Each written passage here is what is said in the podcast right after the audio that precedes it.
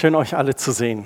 Wir haben die Jahreslosung für 2019 und wir haben diese Jahreslosung zum Anlass genommen, diesen und den kommenden Sonntag zu gestalten. Die ist zweiteilig. Suche Frieden und jage ihm nach. Aus Psalm 34, Vers 15. Und wir wollen uns heute damit beschäftigen, was es bedeutet, Frieden zu suchen oder Frieden zu haben. Und nächsten Sonntag kommt der vielleicht knackigere Teil, Frieden nachzujagen. Das widerspricht sich fast, diese Wörter Frieden und Jagd, aber da ist was dran. Wir wollen euch auch begrüßen mit einem Neujahrswunsch des Pfarrers von St. Lamberti in Münster. Dieser Neujahrswunsch ist schon ein bisschen älter, bitte auch mit Augenzwinkern aufnehmen. Ich lese dem mal vor. Herr, setze dem Überfluss Grenzen und lasse die Grenzen überflüssig werden. Lass die Leute kein falsches Geld machen und auch, dass das Geld keine falschen Leute macht. Nimm den Ehefrauen das letzte Wort und erinnere die Männer an ihr erstes. Schenke unseren Freunden mehr Wahrheit und schenke der Wahrheit mehr Freunde. Bessere die Beamten, Geschäfts- und Arbeitsleute, die wohl tätig sind, aber nicht wohltätig sind. Gib den Regierenden gute Deutsche und den Deutschen eine gute Regierung. Und Herr, sorge dafür, dass wir alle in den Himmel kommen, aber nicht sofort. Geschrieben von einem Pfarrer 1883 von St. Lamberti in Münster. Ein netter Neujahrsgruß fand ich. Suche Frieden und jage ihm nach. Für uns, die wir vielleicht schon länger mit Jesus gehen, wissen wir, dass wahrer Friede oder der einzige Frieden sogar vielleicht nur von Gott ausgehen kann. Dass wir als rastlose Seelen auf dieser Erde unseren Frieden nur bei Gott, bei Jesus Christus finden können. Wir können das nicht aus uns selbst schaffen. Er ist unser Friede und diesem Frieden, dem sollen wir nachjagen. Das ist übrigens nur eine von ganz vielen Bibelstellen, die uns auffordert, Frieden nachzujagen. Im Evangelium ist uns der Weg zum Frieden beschrieben, zu unserem eigenen inneren Frieden. Wenn wir unser Leben ganz bewusst Gott widmen und sein Gnadengeschenk der Sündenvergebung annehmen, dann kommt seine Friede in unsere Herzen. Die Last der Sünde fällt von uns ab. Und immer wieder betete Jesus in den Evangelien für Kranke und Bedürftigte und sehr oft sagte er am Ende zu ihnen, geh hin, dein Glaube hat dich geheilt, geh hin in Frieden. Und genauso begegnet er unsere Ängsten und Sorgen. Wir dürfen diese vor ihm bringen und er tauscht unsere Ängste in Frieden. So sind so drei Sachen. Die Last der Sünde fällt von uns ab. Wir können in Frieden gehen und er tauscht unsere Ängste in Frieden um. Philippus 4, Vers 6 bis 7, macht euch keine Sorge, ihr dürft Gott um alles bitten, sagt ihm, was euch fehlt und dankt ihm. Und Gottes Friede, der all unsere Verstehen übersteigt, wird eure Herzen und Gedanken im Glauben an Jesus Christus bewahren. Als Jesus nach seinem Tod den Jüngern erschien, da hatte er erstmal eine Botschaft an sie. Frieden. Johannes 20, 19 und 20 steht da drin, als es nun an jenem Tag, dem ersten der Woche, Abend geworden war und die Türen verschlossen waren an dem Ort, wo sich die Jünger versammelt hatten, aus Furcht vor den Juden, da kam Jesus und trat in ihre Mitte und sprach zu ihnen, Friede sei mit euch. Da sprach Jesus wiederum zu ihnen, Friede sei mit euch, gleich wie mit der Vater gesandt hat, so sende ich euch. Und zweimal spricht Jesus, Friede sei mit euch. Erstmal da und dann im Vers 26 von Johannes 20. Nach acht Tagen waren seine Jünger wiederum drinnen und Thomas war bei ihnen und da kommt Jesus und als die Türen verschlossen waren und tritt in ihre Mitte und spricht, Friede sei mit euch. Auch bei Thomas erscheint Jesus durch die verschlossene Tür und spricht ihm Frieden zu. Friede sei mit euch. Ich finde es so schön, weil es einfach zwei Sachen mir zeigt. Er vergisst kein einziger Mensch und er handelt jeder einzeln gleich. Und sein Botschaft war Frieden und er wollte es vermitteln zu alle Jüngern. Und er hat keine verpasst. Er ging nochmal und hat dann Thomas gesagt, Friede sei mit dir. Für Jesus war es normal, Frieden zu wünschen. In der damaligen Kultur war es normal, Frieden zu wünschen. Es ist übersetzt in unseren Bibeln als Frieden. Das Wort, das genutzt wird, ist Shalom. Und Shalom ist eigentlich so viel mehr noch als nur Frieden, wenn man das so sieht. Wenn Jesus Kranke geheilt hat und sie hinweggegangen sind und sie hinweggeschickt hat, dann hat er gesagt, ich wünsche dir Shalom, ich wünsche dir was ganzheitliches. Genauso als die Jünger diesen Stress hatten und im Obergemach waren und er kam zu ihnen und hat erstmal gesagt, Shalom sei mit euch. Und von der hebräischen Bedeutung bedeutet Shalom eine Vervollständigung zu haben. Also nicht nur diesen, diesen Frieden, diese Ruhe, dieses, sondern ein Ganzsein, ein Komplettsein. Und dann heißt es noch weiter, ein umfassendes Wohlergehen auf allen Ebenen meines Lebens und sogar meines Umfelds. Das ist, was Shalom eigentlich ist. Wenn dir jemand Shalom wünscht, dann sagt er, dir soll es überall wohlgehen in allen Ebenen deines Lebens. Das ist bezogen auf den Körper, auf die Seele, auf den Geist. Und dann heißt es sogar auch, und auf dein Umfeld, auf dein soziales, dein gesellschaftliches, dein berufliches, vielleicht dein kulturelles. Shalom sei mit dir in allen Bereichen deines Lebens. So ein Frieden, so ein Shalom, den kann es nur mit Gott, in Gott und durch Gott geben. Wir selber, wir können das nicht herstellen. Es wird von Gott geschenkt sogar. Es ist auch nichts, was wir uns verdienen können. Es ist ein Geschenk Gottes, weil Gott uns zum Beispiel Versöhnung schenkt mit unserem Selbst oder um uns alle herum. Deswegen erleben wir dann Shalom, diesen Frieden. Weil Gott auch der Garant dafür ist, dass Gnade und Liebe das letzte Wort haben. Deswegen erleben wir Shalom. Und diese Hoffnung auf diesen friedvollen Gott, die stärkt unseren Glauben und seine Liebe und seinen Frieden, die sollen durch uns zu anderen fließen und unser Umfeld verändern. Gottes Friede ist nicht nur für uns, sondern auch für unser Umfeld. Die Menschen, mit denen wir sind, den Menschen, denen wir begegnen, unser Arbeitsplatz, unser Haushalt, unsere Wohnung, unsere Freundschaften. Das bedeutet für uns dran zu bleiben, immer wieder seinen Frieden aufzunehmen und darin zu handeln. Deswegen heißt es auch, suche Frieden. Suche nicht Streit, suche Frieden. Und da dürfen wir Gott vertrauen, dass er ganz viel Frieden hat. Erstmal für uns selber. Wir dürfen zu ihm kommen. Wir dürfen unseren Frieden finden. Und da ist es selbst als Christ sind wir manchmal so rastlos, getrieben von dieser Welt oder getrieben vom nächsten großen Buch oder getrieben von irgendeiner Lobpreis-CD oder getrieben von irgendeinem Gedanken. Und da müssen wir aufpassen, dass wir da selbst nicht in, in einen ja, fast fleischlichen christlichen Aktivismus verfallen. Wir dürfen immer wieder zu Gott kommen, wir ganz persönlich, und da in unserer Beziehung seinen Frieden erleben und vor allem auch nicht getrieben sein von dieser Welt. Das bedeutet auch, dass wir mit anpacken müssen, dass wir investieren müssen, dass Frieden in unserer Umgebung ist, mit den Menschen, mit denen wir umgehen. Dass wir eine Sehnsucht haben nach einer heilen, nach einer guten, friedvollen Welt. Und dass wir auch eine starke Hoffnung haben auf ein gutes Verhältnis mit Gott, dass Gott uns beiseite steht. Und ich möchte euch da aus Psalm 85 vorlesen. Da heißt es im Vers 9, ich will hören, was Gott der Herr zu sagen hat. Er verkündet Frieden seinem Volk.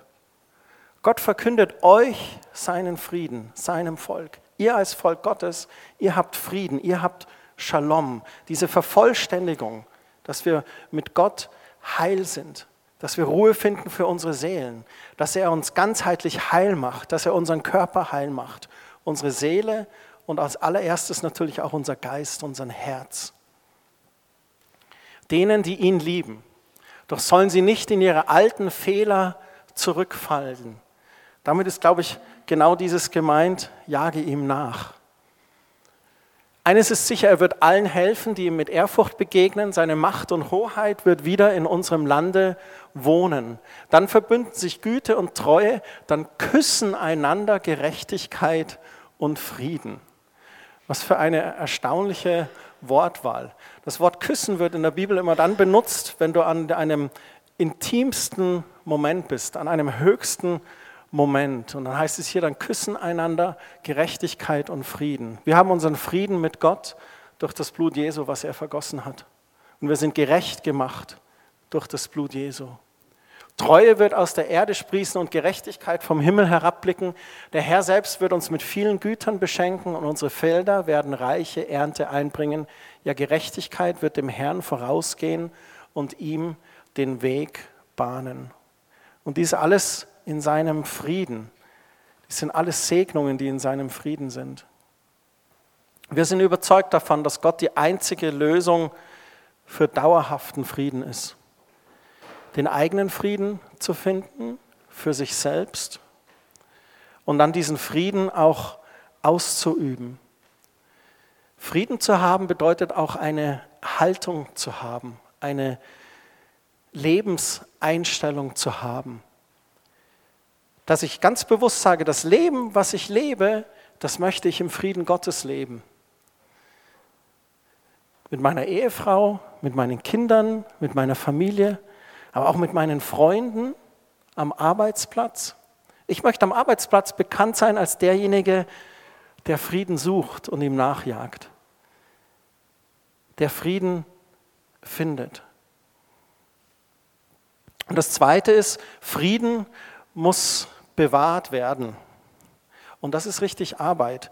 Ich habe das so festgestellt in meinem Leben, dass es nicht irgendwie so ein Ziel ist, was du erreichst und dann hast du es. Das Gegenteil ist eher der Fall. Also es ist ja so, wenn du jetzt sagst, okay, ich möchte ein Haus bauen und ich investiere und dann mache ich, mache ich und dann ist das Haus da und ist abbezahlt, dann hast du es. Klar, dann muss man das auch pflegen, aber dann hast du es.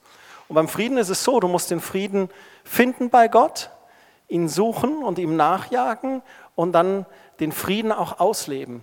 Und wenn du Frieden hast, und ein wunderschönes Beispiel ist auch immer die, die Ehe und alle, die verheiratet sind, die wissen das, du musst es bewahren, du musst es pflegen. Aber es ist auch so am Arbeitsplatz.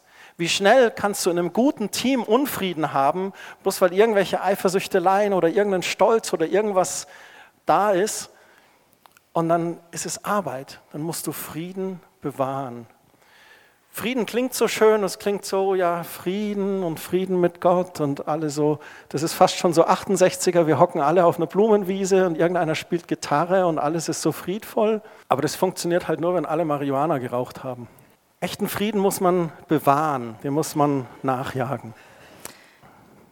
Ich glaube, was man aufpassen muss mit Frieden ist, dass wenn du ein Mensch bist, der harmoniebedürftig ist, da versteckt man gerne hinter und sagt, ich bin so friedenvoll. Das stimmt nicht. Ein harmoniebedürftiger Mensch sucht der schnelle Weg, wo alles ganz ruhig bleibt.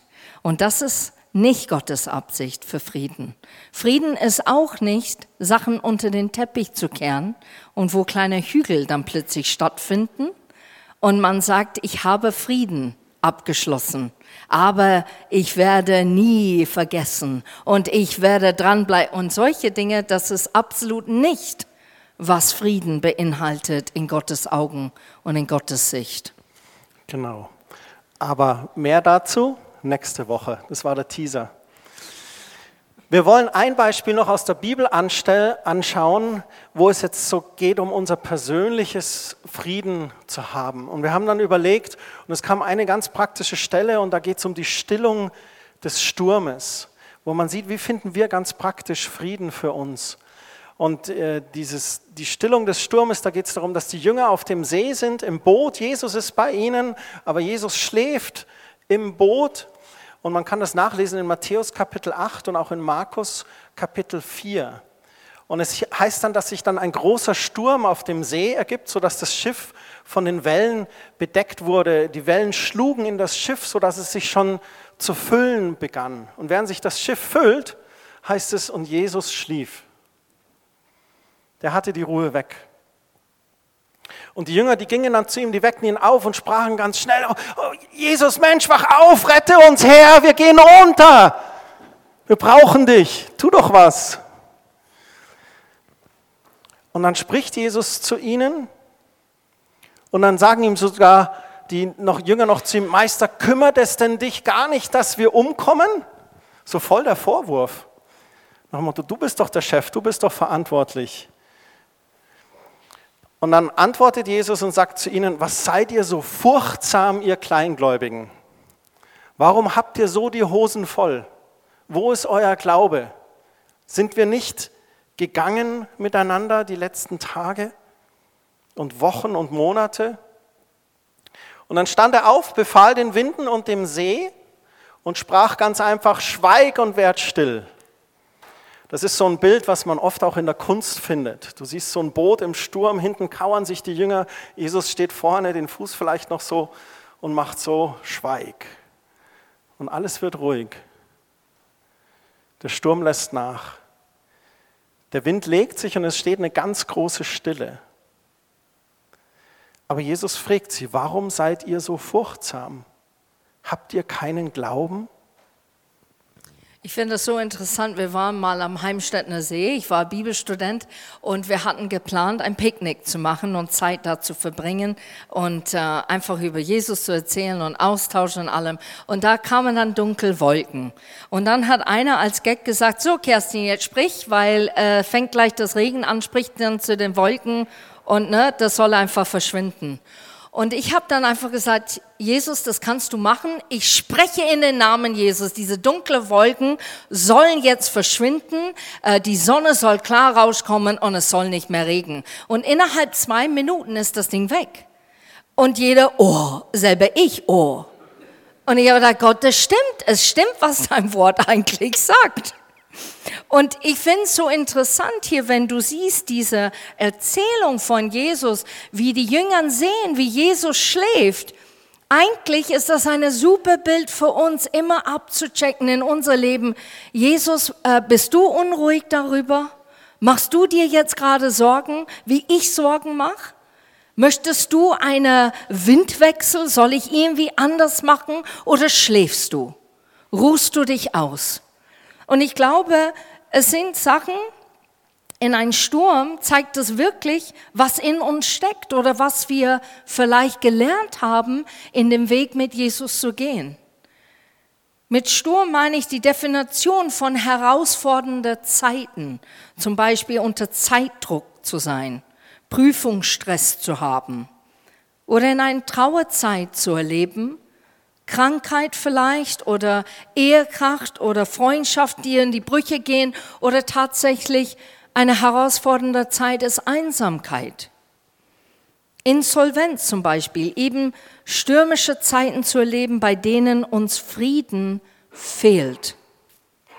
Interessant ist doch immer wieder, dass in einer Zeit des Sturmes unter Druck, im Stress, ganz genau das herauskommt, was in uns steckt.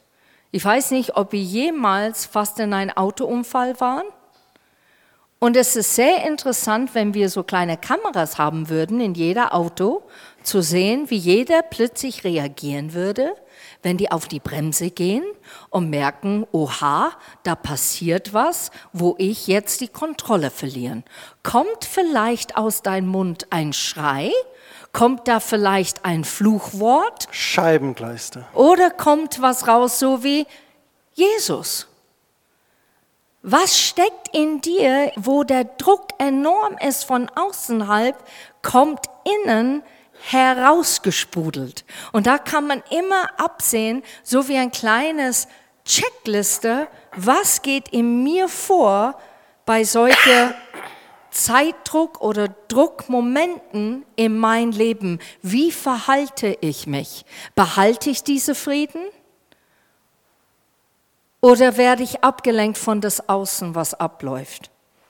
Wie reagiert Jesus? Wie reagieren die Jünger? Und wir haben so drei Punkte hier.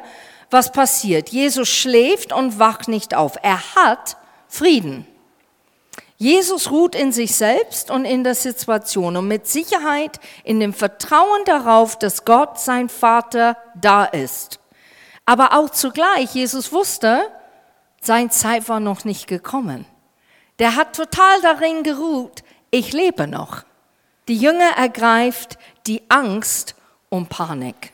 Der Anker unseres Lebens ist Gott allein. Das wissen wir von unserem Verstand her. Wir wissen es, wenn wir ab und zu die Bibel lesen und wir erkennen, ja Gott, du bist meine Anker. Aber wir lassen unsere Emotionen so schnell mit uns leiten und zu dominieren, dass Gottes Wort ganz leise wird und verliert diese Kraft und diese Vollmacht verliert Gottes Stimme. Man hört die Stimme nicht mehr, weil man überwühlt und überwältigt ist von diesem Gefühl, der gerade so nah und so real ist. Das Zweite, was auffällt, ist dieser Ausspruch, ihr Kleingläubigen. Jesus fordert da seine Jünger ein bisschen heraus. Wir brauchen Glauben durch das Wort Gottes in unserem Leben. Das ist ganz interessant. Die Jünger, die haben eigentlich, wenn du die Kapitel davor anschaust, gerade ganz viele Wunder mit Jesus miterlebt, bevor sie auf den See fuhren. Ich möchte euch mal kurz vorlesen, was die erlebt haben. Die Heilung eines Aussätzigen, dann die Heilung von dem Knecht des Hauptmanns, die Heilung der Schwiegermutter des Petrus, die Heilung anderer Kranker und auch die Austreibung von bösen Geistern aus besessenen Menschen. All das haben die Jünger in den Tagen und Wochen davor erlebt. Vielleicht zeigt diese Reaktion im Boot auch nochmal ihre Abhängigkeit vom Meister, vom Rabbi. Vielleicht sind sie noch nicht so weit. Vielleicht braucht es noch ein bisschen, bis Jesus gehen kann und das Pfingsten kommen kann. Und Jesus sagt zu ihnen, was seid ihr so furchtsam? Wo ist euer Glaube? Oder warum seid ihr so kleingläubig? Habt doch mehr Glauben. Wir wissen, Glauben kommt durch das Hören von Gottes Wort. Und da möchten wir euch heute fragen, wie ist dein Hören von Gottes Wort? Es ehrt euch, dass ihr euch aufgemacht habt an diesem Schneewochenende und sagt, ich gehe in die Gemeinde. Ich fahre da jetzt hin, ich mache mich auf den Weg. Ihr wollt Gottes Wort hören. Und ich glaube, es ist wichtig, dass wir in ruhigen Zeiten unseren Glauben in Gottes Wort auferbauen, denn in Zeiten des Sturmes fehlt uns dafür die Zeit. Und das habe ich im eigenen Leben erlebt. Manche Dinge musste ich auf die harte Tour lernen. Es gibt dieses Sprichwort, manche Dinge lernst du eben auf die harte Tour. Und es war, weil ich in manchen Bereichen meinen Glauben vorher nicht auferbaut hatte. Ich glaube aber auch, man kann sich nicht auf alles vorbereiten im Leben. Dann würde man schon fast paranoid sein und denken, oh, das muss ich noch und das muss ich noch und das muss ich nicht. Wir dürfen nicht getrieben sein. Aber es ist wichtig, dass wir täglich in Gottes Wort sind dass wir unseren Glauben auferbauen. Dass wenn ein Sturm kommt, wir die Wahrheit von Gottes Wort nicht nur vom Kopf her wissen, sondern auch in unserem Herzen drin ist. Wenn die Nachricht vom Arzt kommt, dass du dann in deinem Herzen weißt, okay, das sind jetzt die Fakten. Aber die Wahrheit von Gottes Wort ist, dass er alle Krankheit für mich getragen hat. Wenn der Brief vom Steuerberater über das Jahr 2018 kommt und er sagt, so und so und so schaut es aus, dass selbst wenn da dunkle Wolken am Horizont sind, du trotzdem sagen kannst, ich trachte mit allem, was in mir ist, nach deinem Reich, Gott, und du wirst alles andere hinzufügen. Und da könnte ich jetzt einen Lebensbereich nach dem anderen aufzählen, das sind nur zwei Bereiche. Wir brauchen das, wir brauchen Gottes Wort in unserem Leben, den Samen seines Wortes, unser tägliches Brot. Nummer drei, Jesus übt seine Autorität aus und er spricht zu dem Sturm. Ich finde es so interessant, wie er spricht. Er hat nicht gesagt, oh Herr, du Allmächtige, du hast die Wolken erfunden, du hast auch den Regen gedacht. Ich danke dir jetzt gerade, während die Wellen jetzt hier hochkommen und das Boot ist am Schaukeln und relativ kräftig, möchte ich dich nochmal erinnern, wie allmächtig du bist. Du bist wirklich der Gott, der sitzt auf seinem Thron. Du bist, und weißt du, Jesus sagt einmal, sei still.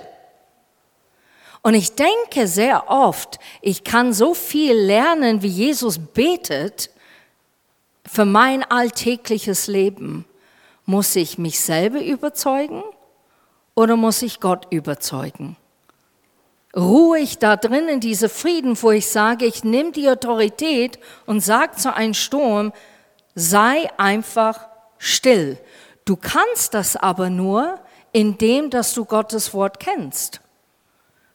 Wir wandeln nicht im Gefühlen, wir wandeln im Glauben. Glauben kommt durch das Wort Gottes und das Hören des Wort Gottes. Deshalb ist es wichtig, dass wir lernen, das Wort Gottes zu lesen, zu verstehen und zu begreifen, wie Gott Sachen meint und wie er das eigentlich betrachtet hat. Was ist kulturell? Was ist relevant für heute? Was spricht er gestern, heute und in alle Ewigkeit? Wie meint er das wirklich? Wie möchte er unser Herz erreichen und nicht dasselbe vielleicht wie unsere Nachbarn oder Leute, die wir in der Gemeinde treffen, sondern einzigartig. Ein Unikat möchte er etwas anders mit dir vorgehen in diesem Sturm. Bist du bereit, da zu hören und es anzunehmen? Ich glaube, eine Gefahr entsteht in unserem Leben ist, weil wir sehr oft fühlen oder wir haben wenig Zeit, Austausch zu haben. Ich merke das, wenn ich Radl fahre. Die Leute sind so aggressiv. Die sind, die, die, ich denke mir, die explodieren gleich vor mir. Nur weil der Hund, ihr Hund, in mein Radlweg gerade kommt. Das ist eigentlich die Ungerechtheit ohne Hände. Und man, man radelt und man denkt, also ich bin eigentlich jetzt nicht schuld, gell? Und dann regt diese Person sich auf und führt sich auf, wo du denkst, wow, wo ist diese Geduld hin? Wo ist diese Ruhe hin, mit Leuten zu reden oder Dinge vielleicht leicht zu nehmen und nicht gleich so persönlich zu nehmen? Wo ist das hin? Und ich glaube, es ist weg, weil wir einfach die Zeit nicht nehmen, in Gott zu ruhen und Zeit mit ihm zu verbringen und wirklich Luft rauszunehmen. Im Momenten. Und das finde ich einfach so traurig und äh, traurig, wo ich denke, Gott bring uns als dein Volk bei, in der Frieden Gottes zu gehen und nicht nach einer Emotion. Ich höre das so oft von Christen. Ich habe Frieden, ich habe diese Gefühl des Friedens. Und ich denke mir, Gefühle können so oft täuschen.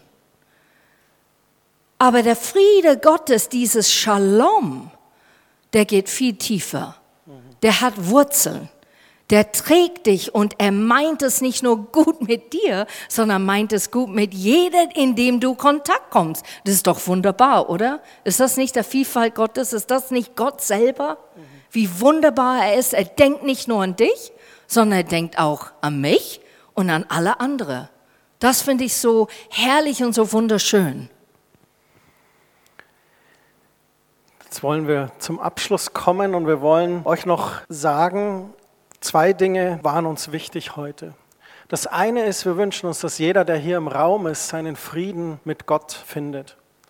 Und da steht Jesus da mit seinem Angebot, hält seine Hand dir hin und sagt, ich bin am Kreuz für dich gestorben. Ich habe am Kreuz mein Blut für dich vergossen. Und er sagt alle, die ihr mühselig und beladen seid, die ihr vielleicht rastlos seid, die noch nicht Frieden mit Gott geschlossen haben, ich bin stellvertretend für euch gestorben. Und er bietet seinen Frieden an, Versöhnung mit deinem himmlischen Vater.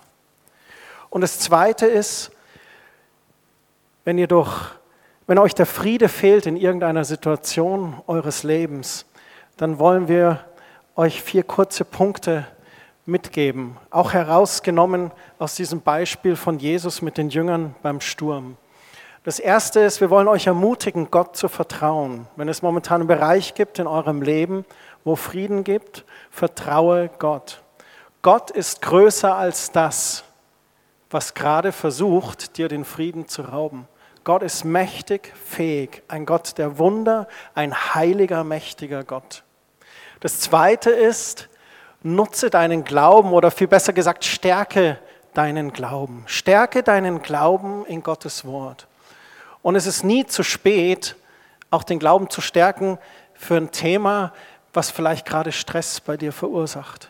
Wenn du gerade angefochten bist in irgendeinem Bereich, dann schau in Gottes Wort hinein. Was sagt Gott? Was sagt Jesus zu diesem Thema? Was steht in den Sprüchen zu diesem Thema? Schau eine Bibelkonkordanz oder auf, äh, im Internet, es gibt dieses bibleserver.com, das ist eine Online-Plattform mit zig verschiedenen Bibelübersetzungen in hunderten Sprachen und da kannst du nach Stichwörtern suchen in Bereichen und dann schau doch mal in Sprüche und schau nach, was da steht zu Arbeiten oder zu dem oder zu dem. Und du kannst deinen Glauben stärken, während du durch den Prozess gehst. Es ist auch sehr wichtig, dass du Leute triffst, der dich auch stärkt in dein Glauben. Geh zu jemand, wo du weißt, die haben es erlebt. Die haben etwas erlebt, wo die stehen mussten und widerstehen und widerstehen. Und die haben diese Glauben nicht verloren. Ich gehe zu dieser Person und ich frage, betest du mit mir? Kannst du das genauso sehen? Kannst du diese Glaube genauso mit mir ähm, einverstanden sein und dass wir das zusammen beten, dass ich ermutigt werde und ich verliere nicht die Sicht in diesem Moment? Und als drittes dann Gottes Wort in die Situation zu sprechen. Die meisten meiner Gebete, die ich bete, sind Gottes Wort, das ich in eine Situation oder für eine Person spreche. Ich höre zum Beispiel von jemandem, der krank ist, und dann bete ich für die Person. Jesus, ich danke dir, dass du am Kreuz ihre Krankheit getragen hast, dass du sie gesund gemacht hast, dass sie durch deine Striemen heil ist. Das waren jetzt einfach drei Zitate aus drei Bibelstellen. Und da Gottes Wort zu bekennen, über dich, über dein Leben, über deine Situation, sprich Gottes Wort. Und das vierte ist, immer wieder unsere Sorgen auch auf Gott zu werfen.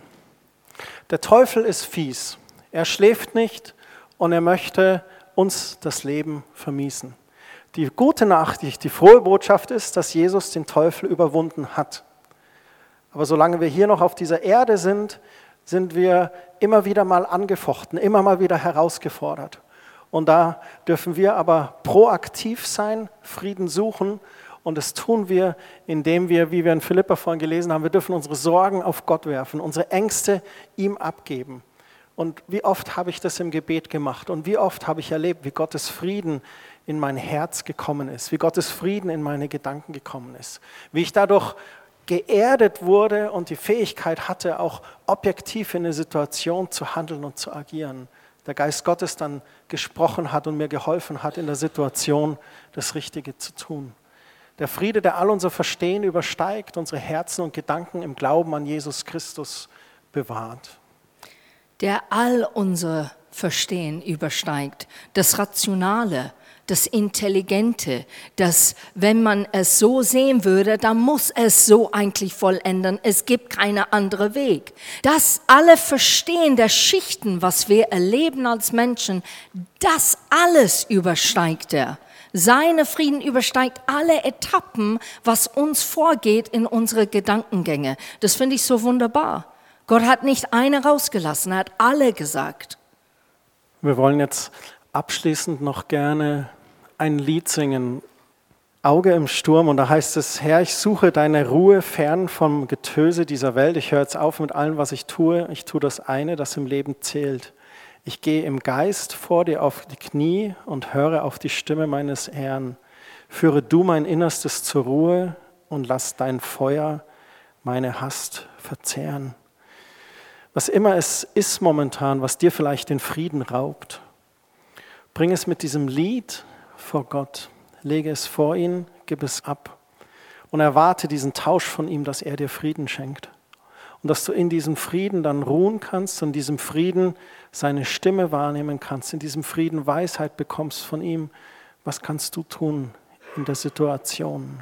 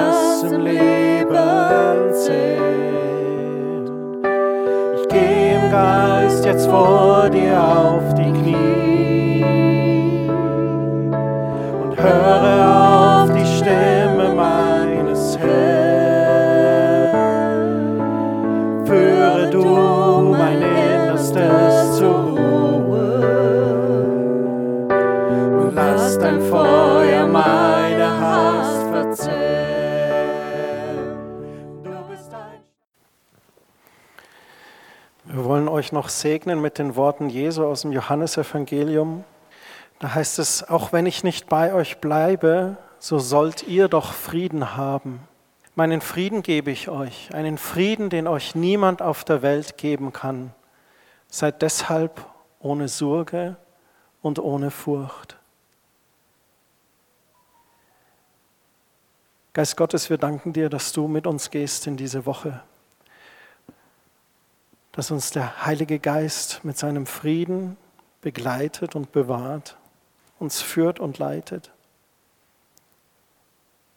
In Frieden und Freude sollt ihr hinausziehen. Ich bete, dass Gott seinen Engel Befehl gibt, euch zu beschützen und zu bewahren. Amen.